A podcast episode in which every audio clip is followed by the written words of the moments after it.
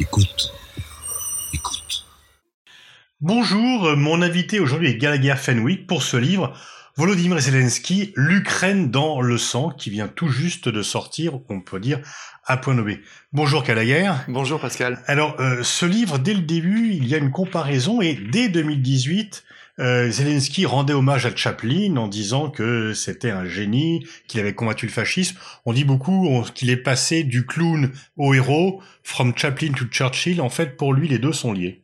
Oui, absolument. C'est une trajectoire qu'il incarne, mais qu'il revendique euh, aussi. Charlie Chaplin, pourquoi Pour euh, le burlesque, la satire, le côté physique, mais aussi politique de son humour. On se rappelle dans l'un de ses films cultes, Les temps modernes, qu'il raille les travers de sa société. Et ça, c'est quelque chose que Volodymyr Zelensky, tout au long de sa carrière de producteur, de scénariste et d'acteur, euh, a fait dans ses séries euh, euh, et ses films. et puis il le dit, oui, Charlie Chaplin, il a combattu le, fascisme, notamment dans son film le, le Dictateur.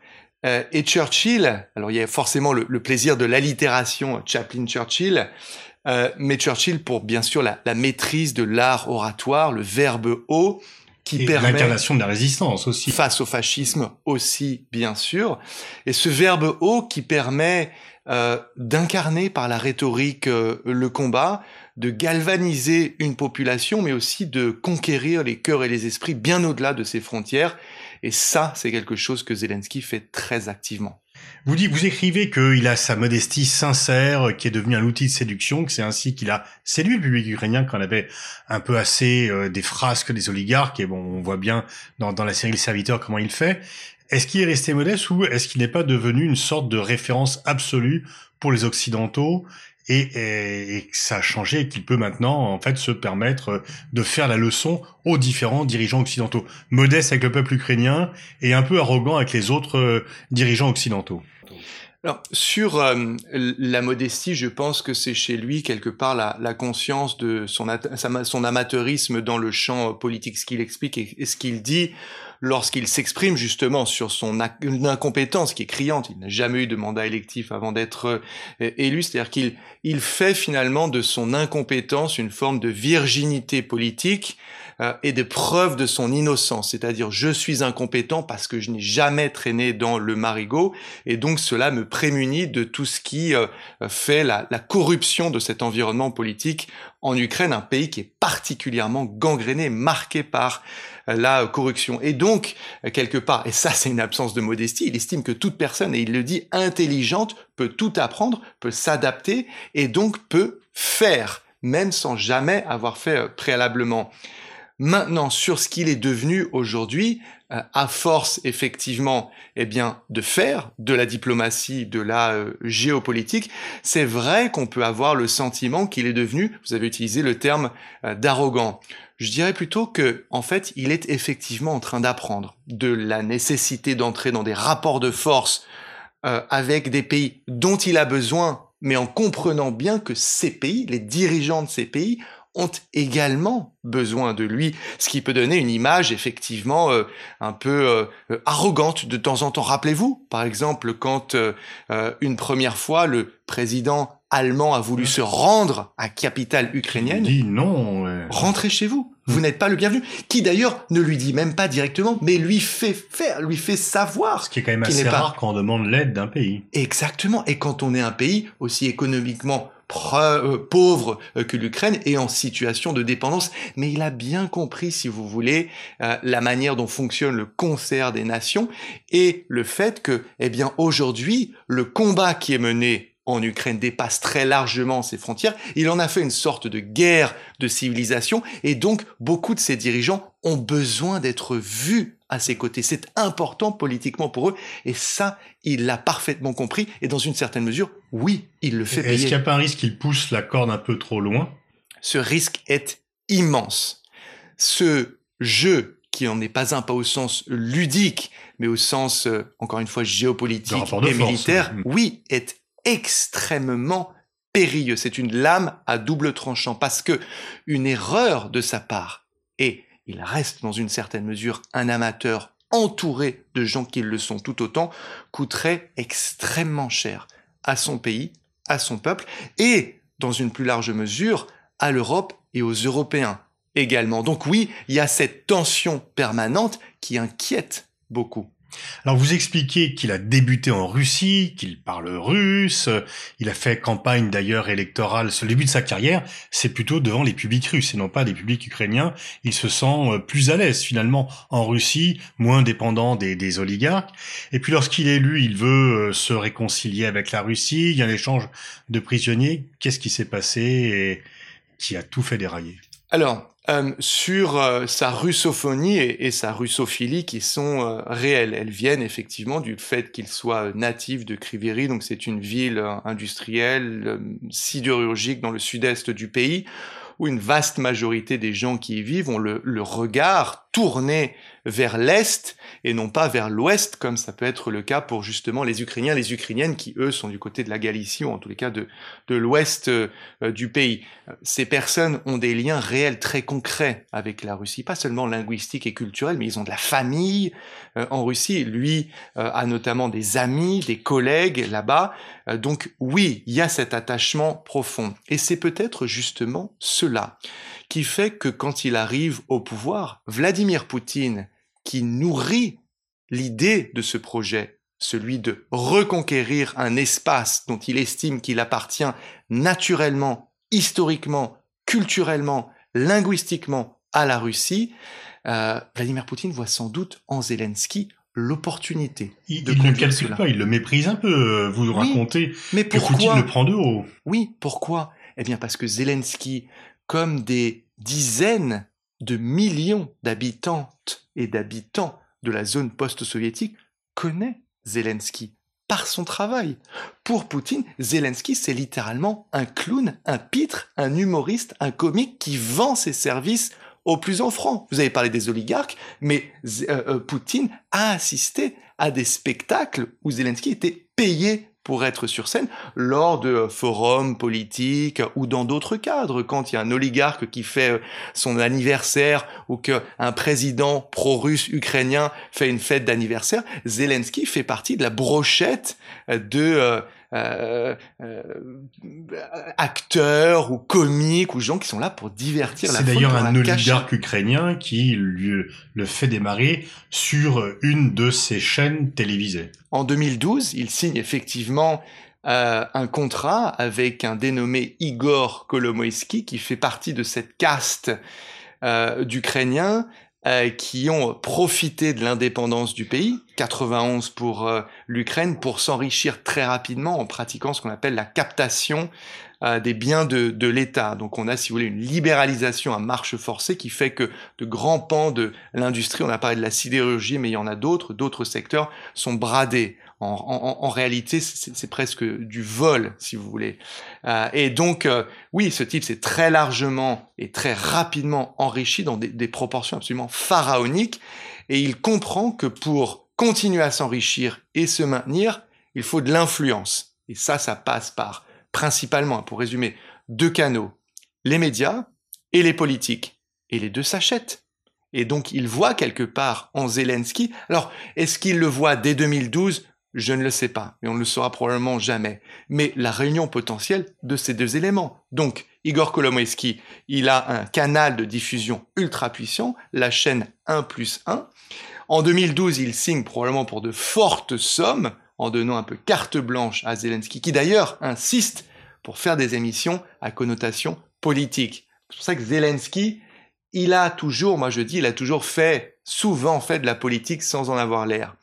Mais Kolomoïski, ce n'est pas n'importe qui. Vous avez raison d'insister sur cette figure. C'est quand même un type à la réputation sulfureuse, voire carrément dangereuse. Et je donnerai deux illustrations. Que ses concurrents, il a des problèmes de santé apparemment. Alors, déjà, mais regardez, deux épisodes euh, particulièrement marquants.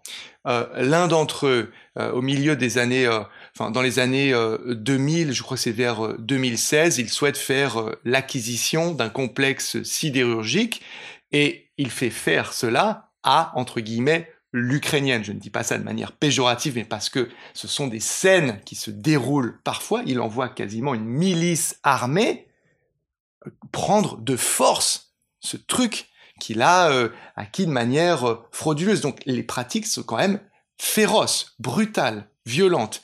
Mais de manière plus officielle que ça, aujourd'hui, il est interdit d'entrer sur le territoire américain. Il est frappé d'une interdiction prononcée par le secrétaire d'État Anthony Blinken euh, en personne. Et là où ce lien il est particulièrement gênant, et il est révélé par le biais des Pandora Papers à la fin de l'année 2021. Euh, Rappelez-vous ces millions de documents qui fuient depuis des sociétés offshore. Apparaît le nom de Volodymyr Zelensky, mais aussi celui de Kolomoïski. Ces documents sont reversés euh, à un site euh, d'investigation journalistique auquel je rends un vibrant hommage des journalistes d'enquête, d'investigation ukrainiens.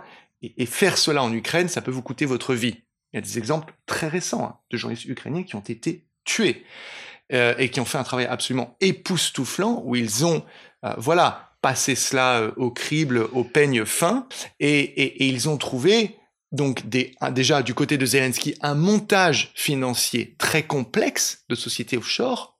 Pourquoi un montage aussi complexe? En général, on fait cela quand on veut cacher et quand on veut obscurcir les chemins menant, en fait, ce sont des sociétés écrans, menant réel détenteur des comptes à justement euh, ces comptes, les sources.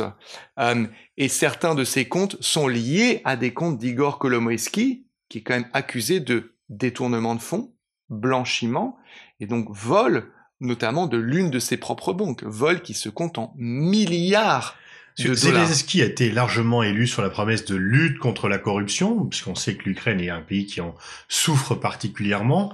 Est-ce que, euh, avant le déclenchement de la guerre, est-ce qu'il a fait le boulot ou est-ce que ses liens avec euh, cet oligarque l'ont empêché d'aller au fond?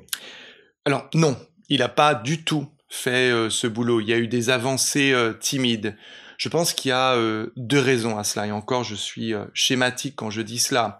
L'une de ces raisons, si vous voulez, c'est qu'il y a un tel degré de corruption, vous avez dit, hein, et selon l'ONG euh, Transparency International, qui surveille les faits de corruption à travers le monde, l'Ukraine est un des pays les plus mal euh, notés parce que, si vous voulez, ça infecte toutes les strates de la société, et donc quasiment impossible d'y échapper. Je pense que Zelensky, un peu naïvement, pensait pouvoir euh, faire dans une certaine mesure table rase, mais lui-même étant, et vous l'avez mentionné, ses, ses, liens très forts avec ce milieu, se rend compte que, bon, ça risque de lui causer plus de problèmes que dans, que dans résoudre.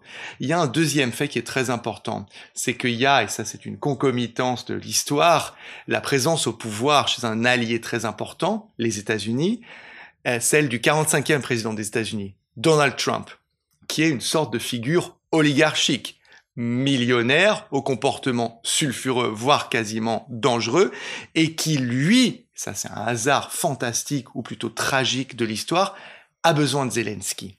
Parce qu'il se trouve que son principal rival démocrate, Joe Biden, a un fils, Hunter Biden, qui a fait des affaires en Ukraine, qui a gagné beaucoup d'argent en Ukraine, notamment, on parlait des différents secteurs qui intéressent les oligarques, euh, dans le secteur de l'énergie, alors que Hunter, a priori, si on se penche un petit peu sur son parcours et son CV, pas vraiment de compétences en la matière. il a gagné. plutôt le, fils du vice-président. Exactement. Et qui aurait peut-être profité de ces liens, comme il est coutume de le faire, coutume, comme on le trouve parfois euh, en Ukraine, pour s'enrichir en étant sur un conseil d'administration, etc.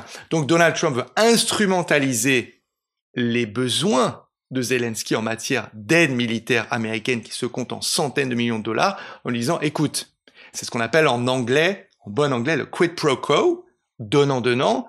Je te donnerai l'aide militaire américaine. En échange de quoi Est-ce que tu pourrais, voilà, parce que on aimerait que ce soit les Ukrainiens qui se chargent de cette enquête, est-ce que tu pourrais uh, look into this. Jeter un œil euh, à cette affaire parce que vraiment les Biden ils sont euh, voilà ils ont fait des choses euh, bizarres dans ton pays et Zelensky ce, ce, coup de fil a été rendu public hein. on a la oui ça a déclenché un scandale auprès qui vaut au président hmm. des États-Unis un procès en destitution hmm. c'est-à-dire que tout d'un coup et ça c'est le pire cauchemar de Zelensky qui a toujours rêvé de se maintenir sous les feux de la rampe et qui veut désormais une rampe des feux de la rampe à l'échelle internationale. Il y est à ce moment-là.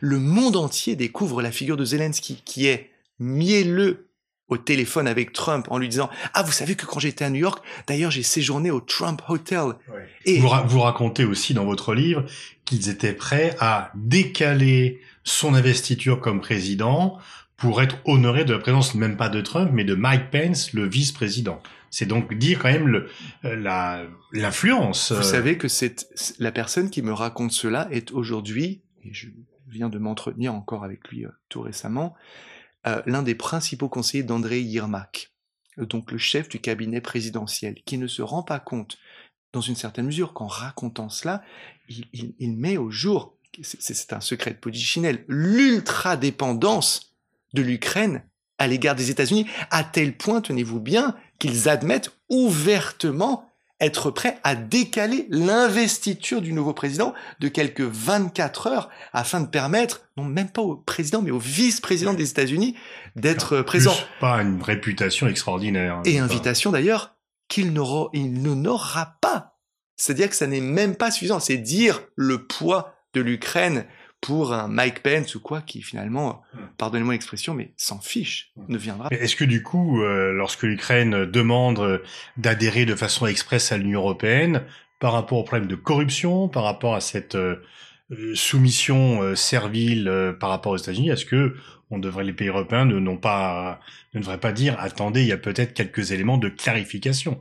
Le fait d'être un pays martyr ne vous donne pas tous les droits.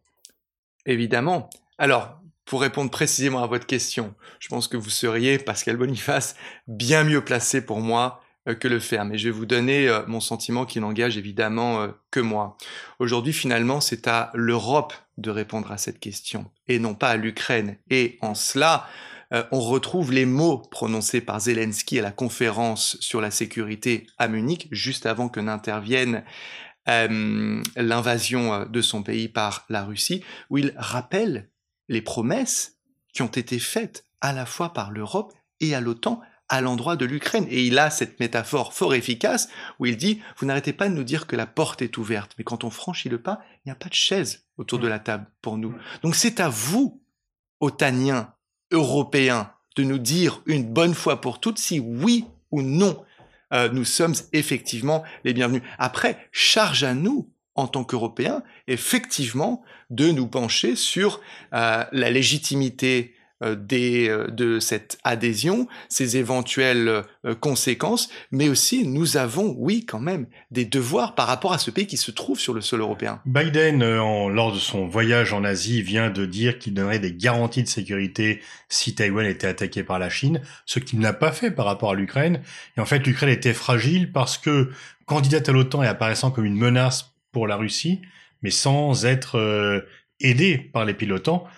Dans un premier temps, donc euh, Poutine y a vu un feu vert pour envahir l'Ukraine. Absolument. Vous avez la, si vous voulez, la, concomitance ou plutôt la convergence d'opportunités pour l'homme fort du Kremlin entre la présence d'un clown au pouvoir et euh, ce pays entre deux eaux, qui est une véritable zone tampon physique géographique entre l'ogre russe et le continent européen, avec un Vladimir Poutine qui vit l'OTAN bien plus que l'Europe comme une véritable menace tentaculaire. Aujourd'hui, quand on parle de l'adhésion de la Finlande et de la Suède, on, est, je crois, je, plus, peut-être 23 pays, on vit l'otanisation de l'Europe enfin trois pays sur 27 me semble-t-il, qui sont en passe d'eux ou dans euh, l'OTAN. Ah, il y a que l'Autriche. Bah, bon, pour Poutine, c'est ça la menace. Et oui, l'un des nœuds, c'est euh, l'Ukraine. C'est-à-dire que ne pas attendre que celle-ci vienne s'ajouter à la liste déjà longue,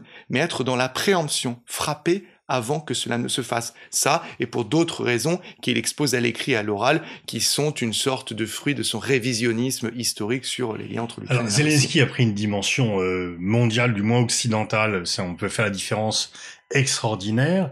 Est-ce que lorsque les armes se seront tues, il y a aussi un sentiment national, une détermination, une nation aînée quelque part, euh, le, sentiment national ukrainien s'est fait désormais contre la Russie, en faveur de l'Occident. Est-ce que lorsque les armes se seront tues, Zelensky aura les moyens de bâtir un nouveau pays? Vous citez un long passage, page 150 de, de votre livre, sur l'Ukraine rêvée pour Zelensky, une Ukraine où euh, les Ukrainiens n'auront pas besoin de s'exiler, où ils n'auront pas à céder à la corruption, etc., etc. Est-ce que, euh, une fois encore, lorsque les armes se seront tues, Zelensky pourra construire cette nouvelle Ukraine? Alors, je, je suis absolument pas euh, devin, mais il y a plusieurs choses. Je pense que le prochain défi immense qui attend euh, Zelensky est celui-là bien plus grand que euh, celui dans lequel, auquel il est confronté aujourd'hui. C'est celui qui consiste à gagner la paix. J'ai euh, un géopolitologue qui me dit, si vous voulez, l'Ukraine va devoir avancer très lentement vers son futur. Et ce chemin, je pense, passera nécessairement par un plan Marshall et un effort de reconstruction mondiale, si vous voulez, euh, sur la vision euh, que Zelensky a pour euh, son Ukraine. C'est très difficile, si vous voulez. Il va y avoir une mise à jour imposée par les événements que nous vivons aujourd'hui en, en, temps réel. C'est-à-dire qu'avant que cela ne survienne, il était obsédé par la numérisation des services publics de son pays, des grands chantiers d'infrastructures. C'est aussi une façon de lutter contre la corruption, la numérisation. Absolument. C'est-à-dire la digitalisation qui permet le traçage des documents, des transactions et des échanges qui euh, permettent de faire baisser les faits de corruption, donc les échanges de bons procédés, voilà, qui sont euh, légion euh, là-bas. Donc il y a un mélange, si vous voulez, de numérisation, de euh, grands projets euh, qu'on peut caractériser, si vous voulez, de libéraux, de néolibéraux au sens économique, réformes foncières, vendant, et, et, ça c'est un sujet ultra sensible en Ukraine, tant il y a un attachement à, à la terre, c'est-à-dire la, la, terre mère, quoi, fertile, donc vente de, de terre, et puis aussi, euh, il y a aussi un mélange aussi, parce que Zelensky, c'est la synthèse et le mélange permanent. Il y a aussi de l'interventionnisme avec grand chantier d'infrastructure, parce que quelque chose dont les Ukrainiens se plaignent beaucoup, c'est l'état euh, totalement euh, défectueux de, leur système, de l'infrastructure routière. Donc là, j'ai envie de dire, vous disiez, il y a une nation qui est née. Je pense qu'en réalité, elle est en train de renaître. C'est-à-dire que si vous dites aux Ukrainiens que la nation est en train de naître en ce moment, ils vont toutes et tous vous dire, attendez, on n'a pas attendu d'être envahi pour être né. L'identité ukrainienne est réelle, l'histoire de l'Ukraine l'est tout autant, euh, comme la langue. jamais été autant affirmée. Absolument. Et c'est cela, en fait, euh, que Vladimir Poutine, à son corps défendant, euh, est en train de faire. C'est-à-dire que les euh, amis ukrainiens avec lesquels je, je m'entretiens, qui, comme Zelensky, ont de la famille en Russie, ont des collègues en Russie. Si vous voulez, me disait, je cite l'un de ses amis, ça m'a marqué qui m'a dit ça tout récemment, avant je parlais russe de manière tout à fait nonchalante, sans m'en rendre compte. Maintenant, il y a cette conscience. C'est devenu la langue de l'ennemi. Le chef du cabinet présidentiel, je vous ai parlé de l'un de ses adjoints tout à l'heure, Andrei Yermak, son père est ukrainien. Sa mère est russe et a rencontré son père lors d'un voyage d'étudiants comme il y a pu en avoir des milliers un déplacement étudiant. Elle va à Kiev, elle rencontre cet homme dont elle donne amour et quelques années plus tard, il y a Andrei Yermak, aujourd'hui chef de l'administration présidentielle. Il y a des millions d'histoires comme celle-là. Ça va être cela aussi l'un des grands dommages collatéraux, une rupture, une Ukraine, ukrainalisation, pardon, une réaffirmation effectivement de cette identité qui va parler par un rejet conscient et actif de tout ce qui est russe, russophone, russophile, alors que c'est un pays où il y a beaucoup cela et que ça n'avait pas posé de problème particulier. C'est la Russie, m'ont dit beaucoup d'Ukrainiens et d'Ukrainiennes, qui a instrumentalisé cela, alors que ça n'était pas un véritable sujet. Jusqu'où euh, Zelensky maintenant parle de la victoire, il a été à deux doigts d'être euh, arrêté par les Russes avec quand même un panache et un courage. Il a dit aux Américains je veux pas un taxi, je veux de l'aide. Donc il a, il a quand même pris une stature et son courage, son charisme, c'est peut-être le premier homme d'État réel à la tête de l'Ukraine depuis l'indépendance. C'est en tous les cas euh, une des premières figures consensuelles, l'une des tragédies de l'Ukraine euh, au XXe et peut-être même au XXIe siècle. En tous les cas, durant la deuxième guerre mondiale, ça c'est clair et c'est très difficile pour l'Ukraine. On, on, le ressent dans, dans le livre hein, Zelensky, l'Ukraine dans le sang. C'est une nation qui cherche des figures consensuelles et des héros et qui est déchirée, si tu veux, si vous voulez, pardon, entre les ultranationalistes qui ont activement collaboré avec les nazis et de l'autre côté l'armée rouge et les soviétiques qui ont euh, euh, si vous voulez, à leur actif l'holodomor, la famine causant des, des, des, millions de morts. Ce qui est très difficile à accepter pour les Ukrainiens, c'est que dans une période aussi sanglante, ils ont du mal à trouver des héros. Et comme me l'a dit euh, un chercheur qui a travaillé sur cette période, peut-être que l'Ukraine doit accepter qu'elle n'a pas de héros. C'est une nation sans héros, alors que ce n'est pas une nation qui perpétue, c'est une nation qui subit. Et dans ce contexte-là, on a toujours besoin de figures héroïques. Donc, dans une certaine mesure, euh, euh, Zelensky, qui proposait des footballeurs comme euh, Ballon d'Or Shevchenko 2004, comme euh, figure pour euh, rebaptiser des ponts, des rues, des places, etc., est en train de devenir cela. Parce qu'aujourd'hui, c'est vrai, plus de 90% d'Ukrainiens et d'Ukrainiennes, et ça c'est une véritable rupture dans sa trajectoire politique, approuvent ces actions et le regardent. Maintenant, encore une fois, deux choses. Une erreur pourrait renverser cela et lui coûter très cher. Et l'autre chose, c'est qu'est-ce qu'il va faire de cela? Encore une fois, j'insiste. C'est quoi la victoire pour lui? Les territoires perdus depuis le 24 février, le retour du Donbass et de la Crimée, le jugement de Poutine devant la Cour pénale internationale? Je pense que la victoire pour lui, c'est la paix. Une paix réelle. frontière? Sur les critères précis. Et vous avez raison, territoriaux, ce qui rend extrêmement difficile de répondre à cette question. Et je vous la retourne. C'est quoi la victoire pour Vladimir Poutine et les Russes Que cherche-t-il aujourd'hui? On avait cru comprendre qu'il souhaitait l'installation d'un pouvoir fantoche et complice à Kiev. Cela ne s'est pas produit et ne se produira manifestement pas. Donc aujourd'hui, que cherche-t-il? Il faudrait, pour répondre à la question concernant la victoire pour les Ukrainiens, savoir ce qu'elle serait pour les Russes. Et cela va nécessairement, et c'est ce que vient dire Zelensky, qui est à la fois un aveu de force, mais aussi de faiblesse, ça ne passera pas par une victoire militaire. Ça passera par la négociation. De toute façon, les victoires militaires ne servent qu'à s'il n'y a pas de débouché politique, elles ne sont qu'au provisoire. Merci Kalagar Fenwick. Je renvoie à la lecture de ce livre, Volodymyr Zelensky, l'Ukraine dans le sang. Et c'est vraiment, Zelensky est devenu un personnage mondial, mais on le connaît assez peu. Et ce qui est vraiment très appréciable dans votre livre, c'est bah, qu'il est pas euh, ni géographique ni critique. C'est une vraie, un vrai travail biographique avec toutes les nuances que l'on peut porter sur le personnage. Merci pour nous avoir euh, donné une façon de mieux connaître euh, Volodymyr Zelensky. Merci.